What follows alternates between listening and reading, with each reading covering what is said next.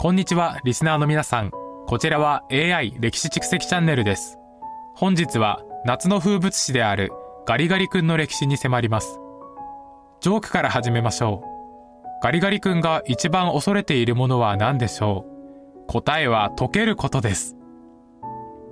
ガリガリ君の歴史は1981年に始まります。当時としては斬新だったソーダ味のアイスキャンディーが子供たちの間で瞬く間に人気となりました。このアイスは手軽さと美味しさで年齢を問わず愛される存在に、ガリガリ君は日本の夏の風物詩の一つとして確固たる地位を築きます。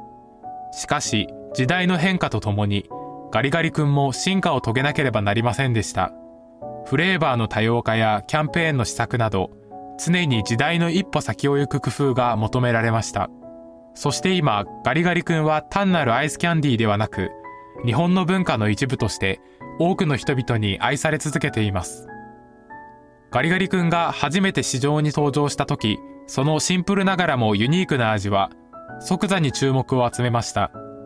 年を経るごとにガリガリ君は様々な味やキャンペーンを展開。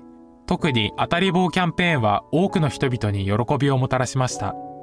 しかし、市場の変化に伴い、ガリガリ君も苦境に立たされることも、健康志向の高まりや競合他社の台頭に対応する必要がありました。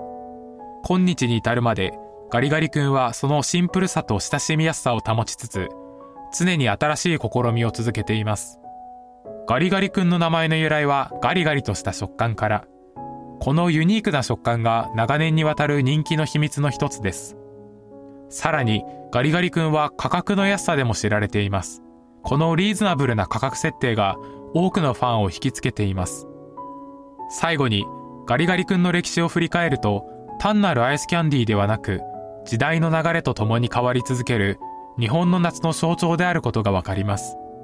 そのシンプルながらも絶妙な味わいは、老若男女を問わず愛され続け、今や日本の夏を代表するアイコンとなっています。